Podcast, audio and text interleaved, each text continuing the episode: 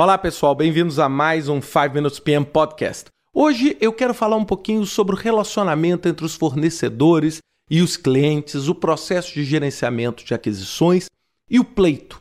Para quem não sabe, o pleito é uma espécie de disputa ou uma espécie de reivindicação que normalmente o fornecedor faz tentando justificar uma mudança no escopo, um não atendimento ao prazo ou qualquer variante que mudou as condições com que ele fez o preço daquele tipo de trabalho.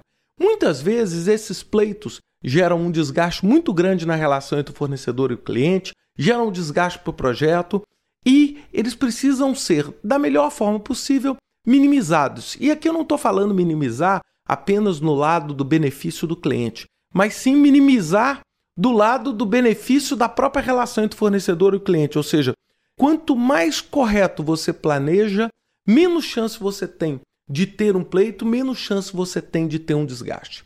A primeira coisa que eu queria discutir é por que existe o pleito? Por que, que depois de assinado um determinado contrato, você tem ali um protesto? Olha, poxa, o que eu te vendi não era isso, o que você está me pedindo é diferente, eu preciso cobrar isso. Na absoluta maioria das vezes, isso é decorrente de duas coisas. A primeira delas, alterações no escopo. Ou seja, o escopo inicial previsto não pôde mais ser mantido. E essa alteração de escopo, sem dúvida nenhuma, gerou um ônus para o fornecedor, o que, é o seu ressarcimento. A segunda são os riscos.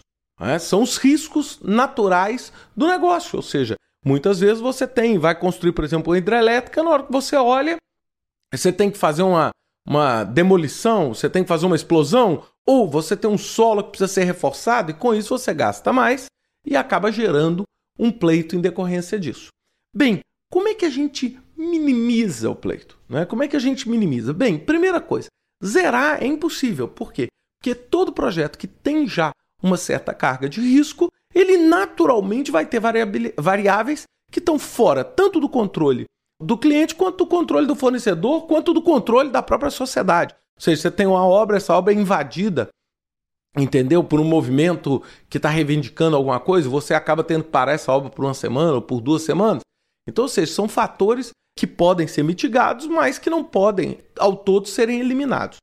Bem, então a primeira coisa que eu queria sugerir é focar fortemente na gestão do escopo. Ou seja, quanto mais competente você for gerenciando o escopo do seu projeto e planejando o escopo do seu projeto no detalhe, muita gente nessa hora vai falar que isso é burocrático, vai evitar um problema futuro quando você tiver aí um, né, um, uma crise ou quando você até tiver um determinado pleito. Então essa é a primeira coisa, ou seja, reforçar o escopo. O que eu vejo muitas vezes é que vocês fazem, na maioria das vezes, contratações com escopo bem abrangente, com escopo ah, um tanto quanto vago, que gera abertura para esse tipo de processo.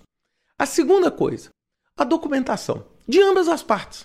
Buscar se documentar sempre, ou seja, não é porque você está é, tá desconfiando, mas sempre registrar em ata, sempre manifestar o quanto antes o problema, sempre discutir o quanto antes. Olha, estamos fazendo ali, estamos achando que ali não é exatamente como nós tínhamos previsto. Então, ou seja, isso tudo vai fazer com que o processo seja mitigado.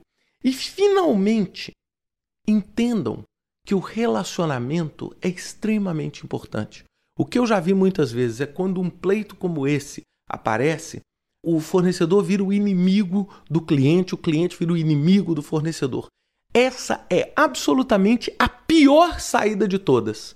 Por quê? Porque vocês existem uma relação simbiótica.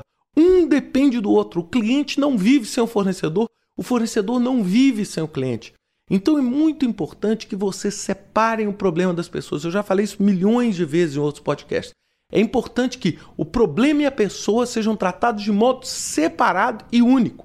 Ou seja, você entendeu o seguinte: nós temos um problema no escopo do projeto, nós não temos um problema entre nós.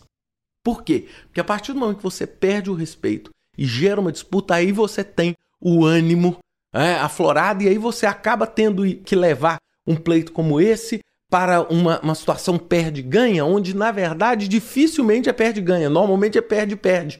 Por quê? Porque o relacionamento passa a valer muito. porque você certamente no futuro vai depender daquele fornecedor e o fornecedor certamente no futuro vai depender daquele cliente. Então é nunca esquecer disso, é trabalhar bem. E olha, a prevenção é a melhor saída. Ou seja, você prevenir, você fazer um bom plano para evitar com que o pleito assuma características negativas de disputa, de disputa jurídica, de problemas, de rompimento contratual, etc. Todas essas soluções são soluções de crise e não soluções de gestão de projetos. Ou seja, a partir do momento que você já está numa disputa judicial, aí você já está em crise. É? Agora, se você consegue voltar, antecipar, preservar o seu relacionamento, discutir o escopo, tentar achar uma melhor saída antecipadamente, você sim está fazendo gerenciamento de projetos. Espero que vocês tenham gostado desse podcast. Até semana que vem com mais um 5 Minutes PM Podcast. Até lá!